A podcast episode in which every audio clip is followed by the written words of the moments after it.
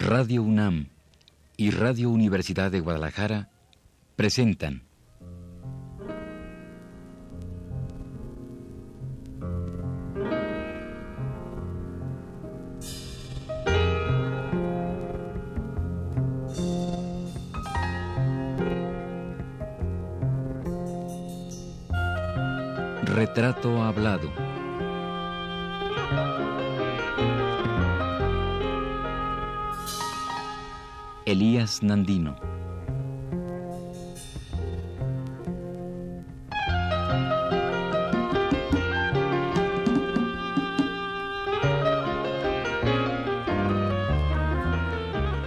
Un reportaje a cargo de Elvira García.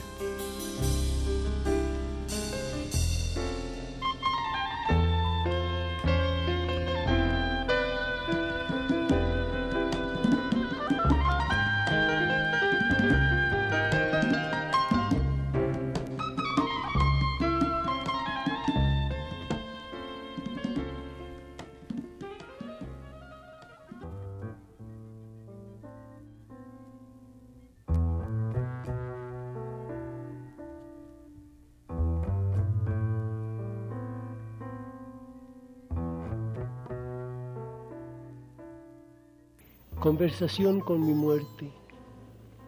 Muerte, no sé lo que quieres con este matarme a pausas, ni tampoco por qué causas me revives y me hieres.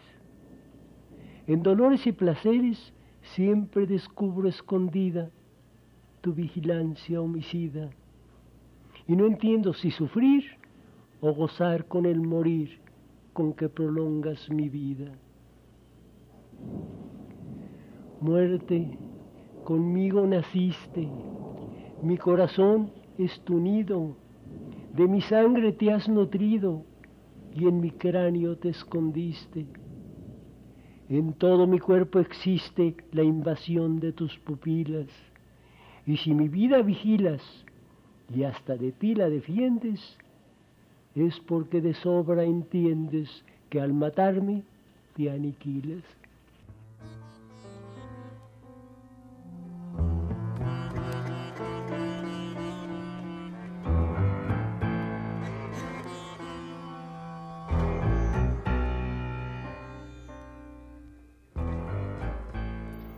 Después de todo, no puedo defenderme de ti, muerte ni de buscarte y temerte con atracción y con miedo. Casi vencido, al fin cedo.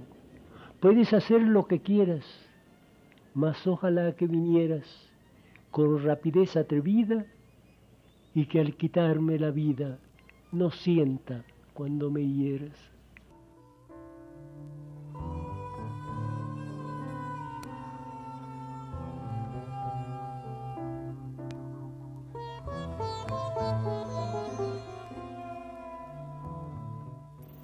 Muerte.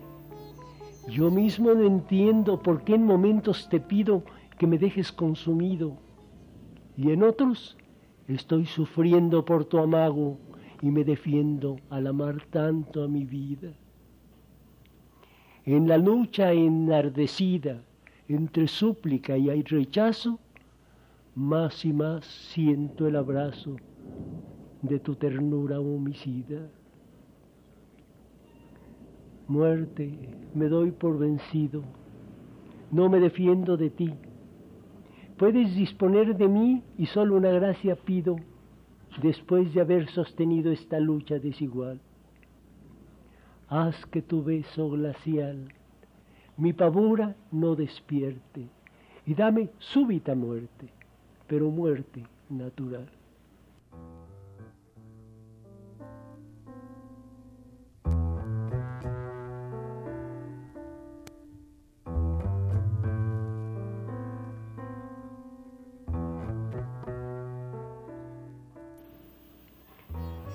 Ya me cansé de llevarte asiduamente conmigo, como mortal enemigo que mi existencia comparte.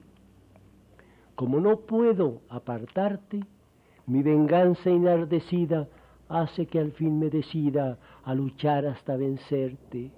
porque de matarte muerte aunque me cueste la vida.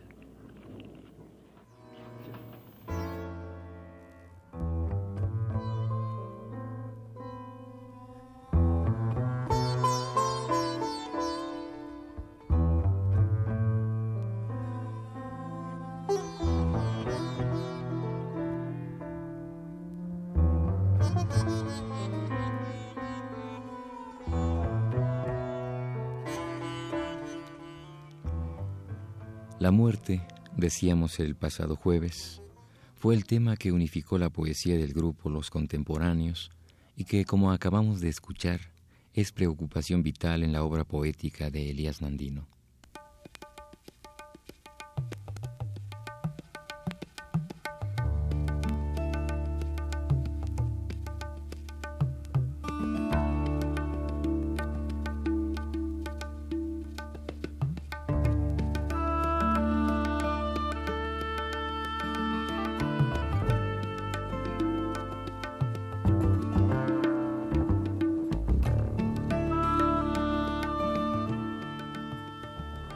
Para hablar de contemporáneos y de sus preocupaciones acerca de la muerte, en el programa pasado tomamos en préstamo un fragmento del ensayo de Carlos Monsiváis acerca de este grupo literario.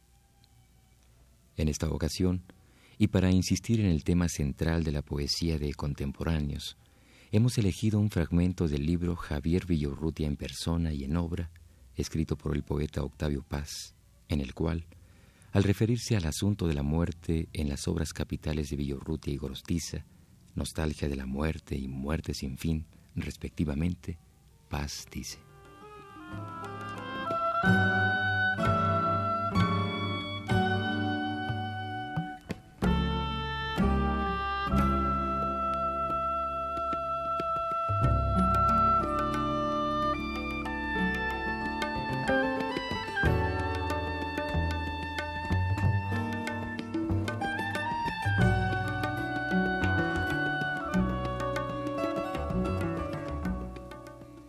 La muerte de Gorostiza encarna en todas las formas y acaba por no tener ninguna. Intocable como una idea, es invisible como una transparencia. La muerte de Villorrutia es más íntima y personal, no menos intangible. La muerte de Villorrutia es la compañía con la que hablas a solas, la voz sin cuerpo, la voz que no dice palabras, la voz que dice nada. Villaurrutia tenía una extraordinaria sensibilidad visual y casi todos sus poemas son cuadros, pero cuadros deshabitados. El personaje central, la muerte o el amor, no está.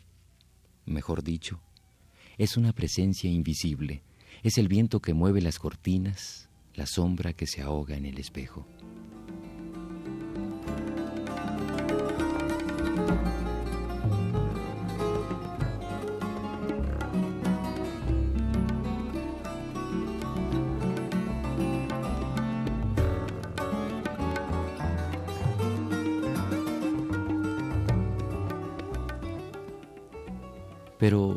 Así como ahora comienzan a publicarse libros conteniendo estudios y ensayos acerca de los principales personajes de contemporáneos, como fueron Salvador Novo, Javier Villaurrutia y Jorge Cuesta, todavía estamos esperando un análisis que vaya al fondo de la obra de Elías Nandino.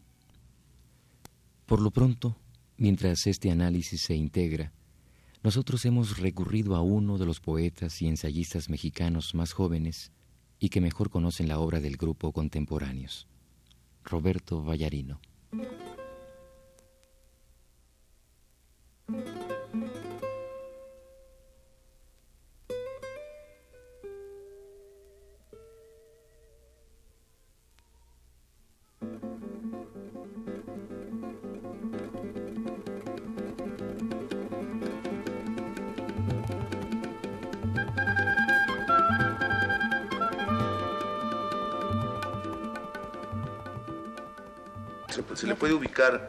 En el grupo sin grupo por los intereses culturales que lo animan, con la salvedad de que él nunca quiso estar inserto en el aparato del poder, como fueron los casos de, José Gorostiza o de Torres Bodet o del mismo Salvador Novo, que de su juventud terminó sirviendo a los intereses más dudosos de, ciertos sistemas. Pero yo creo que no, es, no importa tanto la distinción temporal que se haga si Nandino escribió después del resto de los contemporáneos, sino los intereses afines que lo, que lo unen con ellos.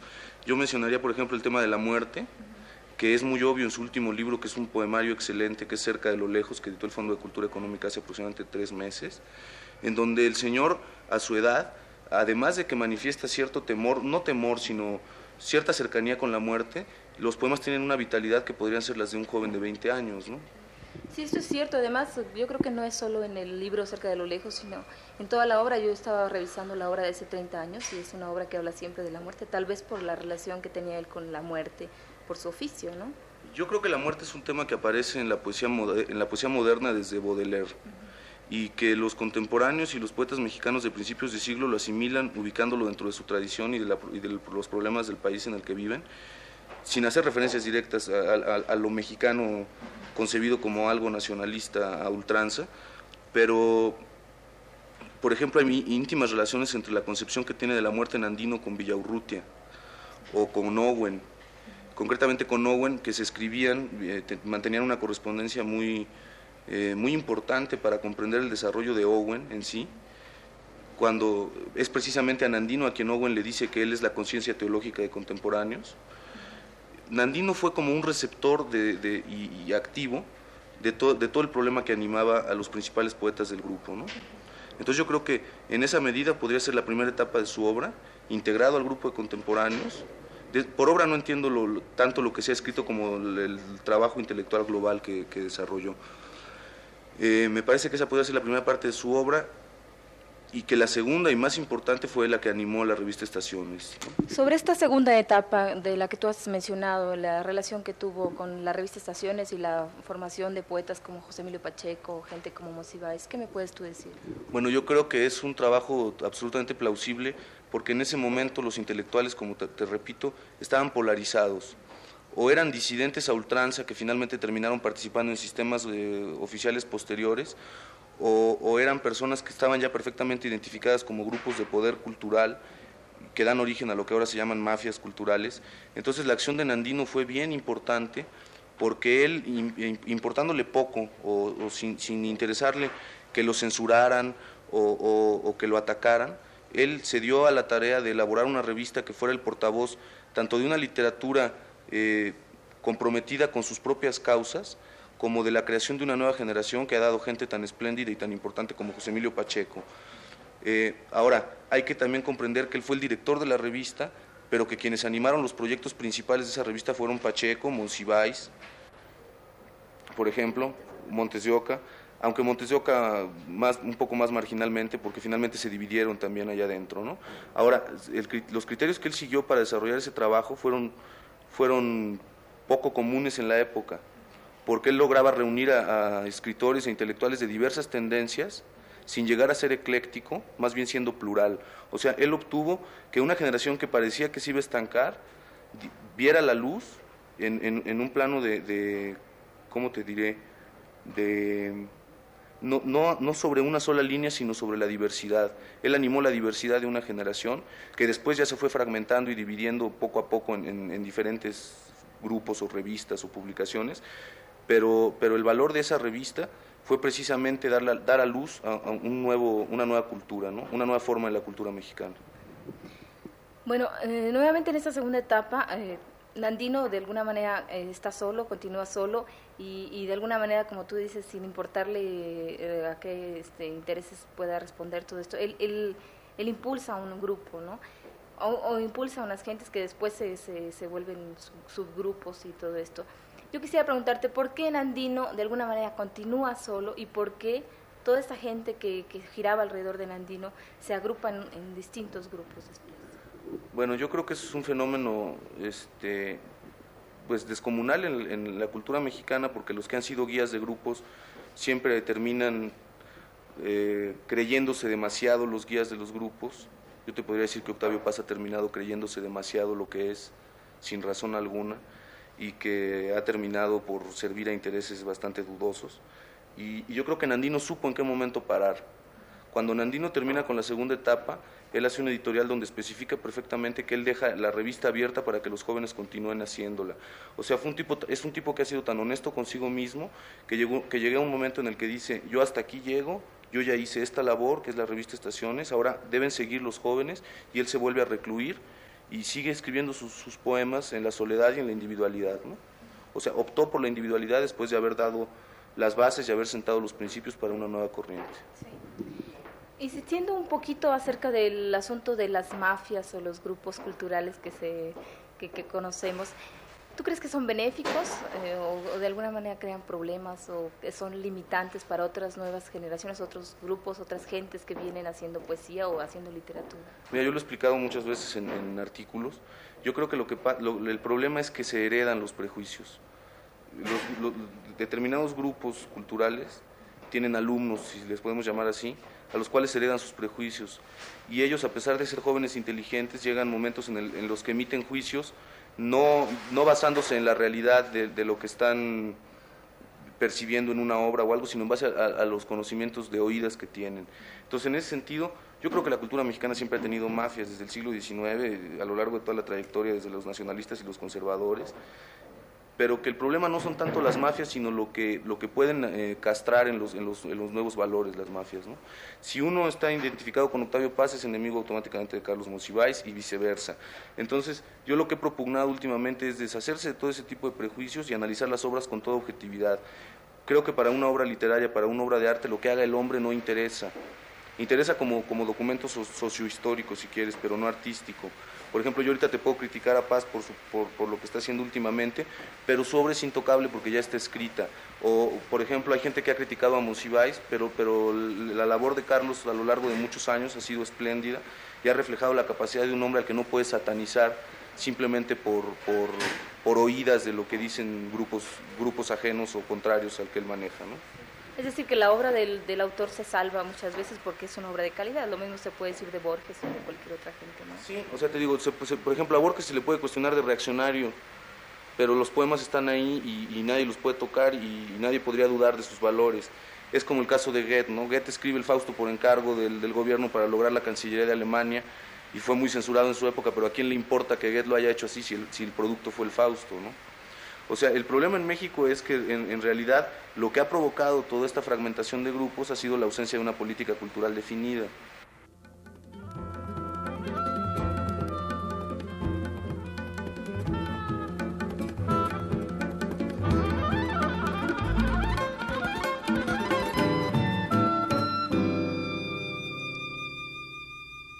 Y a todo esto, ¿hasta qué punto la obra poética y literaria así como el peso cultural del grupo contemporáneos, ha sido analizado seriamente? ¿Quiénes y cuántos fueron realmente los miembros de ese grupo literario y por qué hasta ahora solo conocemos la obra y la trayectoria de tres o cuatro? Aquí habría que hacer un paréntesis para señalar que Carlos Monsiváis incluye como miembros de contemporáneos a músicos como Carlos Chávez y a pintores como Julio Castellanos y Rufino Tamayo.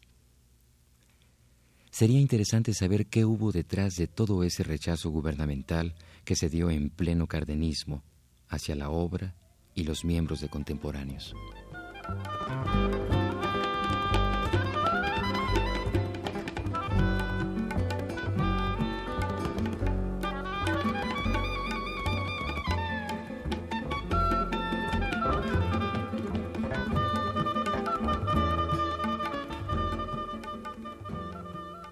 En el tomo número 3 de los poemas y ensayos de Jorge Cuesta, recopilados por Luis Capistrán y Luis Mario Schneider, el propio Cuesta, en una carta al poeta Ortiz de Montellano, señala algunos puntos que quizá podrían dar respuesta a la última de las interrogantes aquí planteadas.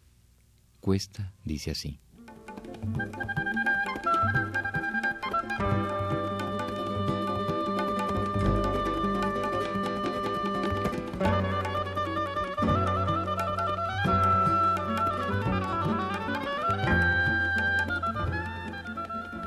Se nos reúne, se nos hace caber en un grupo sencillamente porque se evita o porque no se desea nuestra compañía literaria.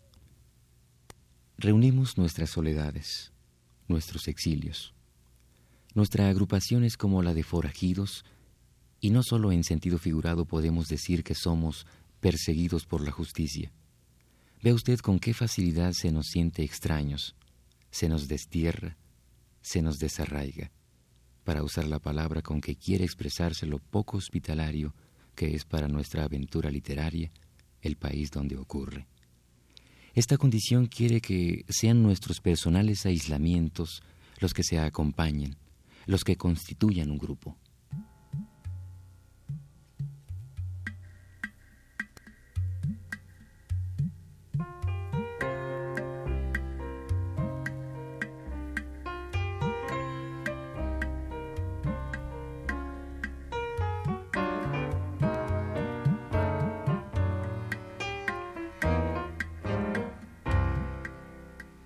Y nuevamente el ensayista, poeta y periodista Roberto Vallarino interviene.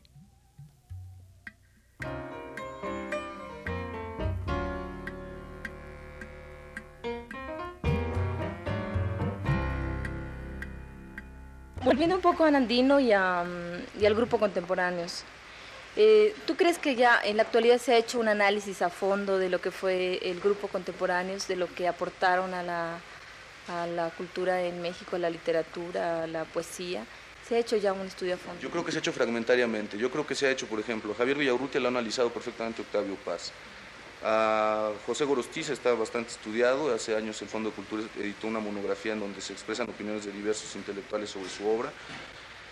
Bueno, inclusive han caído, por el caso concreto de Gorostiza, Gorostiza ha caído en, en manos de los analistas lingüísticos, todo esto que quieren siempre buscarle cosas que no existen a la literatura el caso de Salvador Novo, eh, concretamente, yo creo que José Emilio Pacheco lo ha analizado muy bien y Monsiváis lo ha analizado muy bien, pero que te digo que es fragmentariamente porque yo siempre he dividido al grupo en dos, los conocidos y los desconocidos. Los conocidos serían Torres Bodet, Gorostiza, eh, Novo, Villaurrutia y Villaurrutia. Y los desconocidos son Owen, que ya lo reeditaron, eh, Ortiz de Montellano, que lo acaban de reeditar, pero que sigue siendo un gran desconocido, Jorge Cuesta, que también eh, ha causado mucho interés en los últimos años. Hay investigadores ingleses y franceses como Panavier que están realizando análisis exhaustivos de la obra de Cuesta y, muchas otras personas que sí están totalmente olvidadas. Hace poco en el suplemento del Universal trató de rescatarse Enrique Munguía.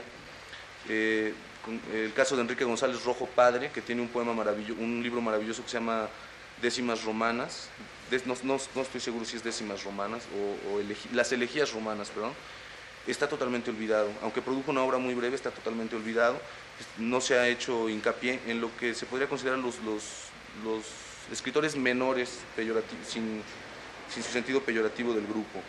Hay gente que participó en ese proyecto de contemporáneos que está totalmente olvidada. Cravioto, inclusive el mismo Nandino, yo creo que no ha, Nandino no ha sido objeto de un estudio profundo y sería muy necesario eh, un análisis de su obra, ¿no?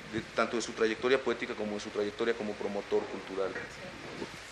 Bueno, sin duda yo creo que es mucho más grande poeta Javier Villaurrutia o José Gorostiza que Elías Nandino, con todo respeto, ¿no? Pero yo creo que sí se puede atribuir a que ha habido mucha más difusión de los contemporáneos que estuvieron eh, pegados a la administración pública de aquellos que estuvieron eh, separados y actuaron individualmente. ¿no? Yo creo que a eso se podría atribuir el hecho de que no se haya estudiado la obra de Nandino.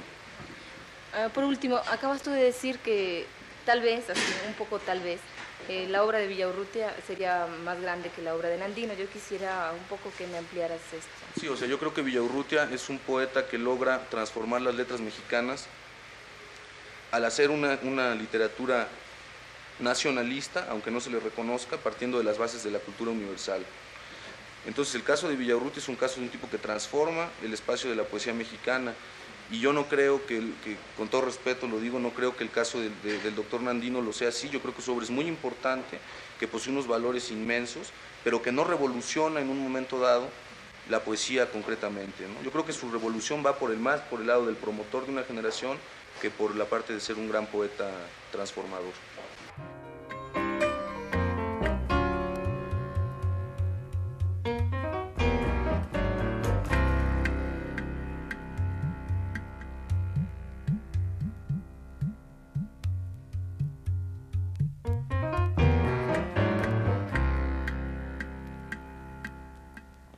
Pero, Como el análisis detallado de la obra de contemporáneos requeriría un programa aparte, volvamos nuevamente a Elías Nandino y dejemos que él concluya el programa, no sin antes esperar que muy pronto algún estudioso se lance a la búsqueda minuciosa de la obra del propio Nandino y a su justa valoración.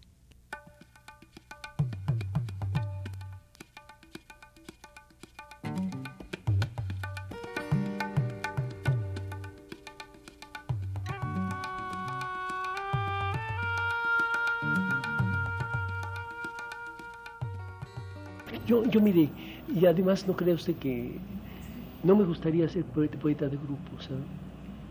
Porque lo bonito es, vale uno, si la poesía vale, que lo salve a uno. Y si no, pues uno se ahoga con su poesía.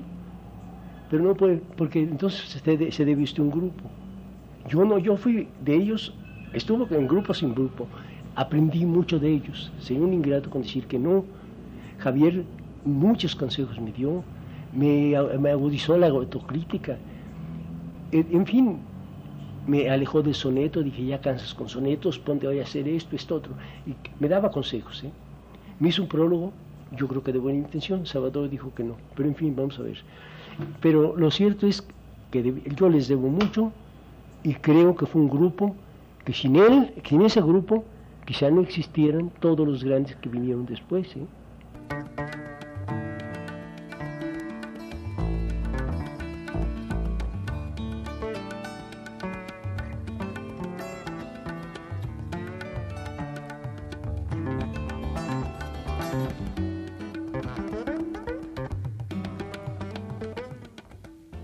Esta fue la octava y última parte del programa sobre Elías Nandino. Gracias por su atención.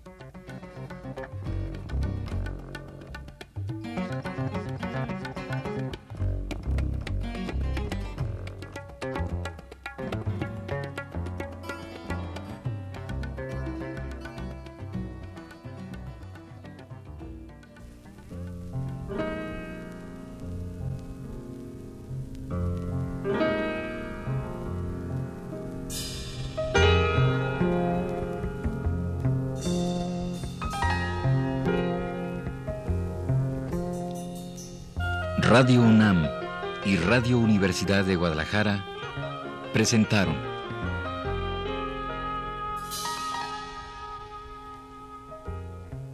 Retrato Hablado.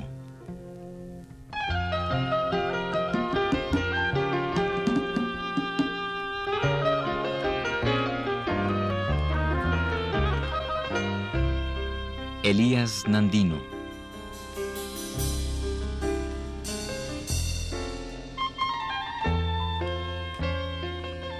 Un reportaje a cargo de Elvira García.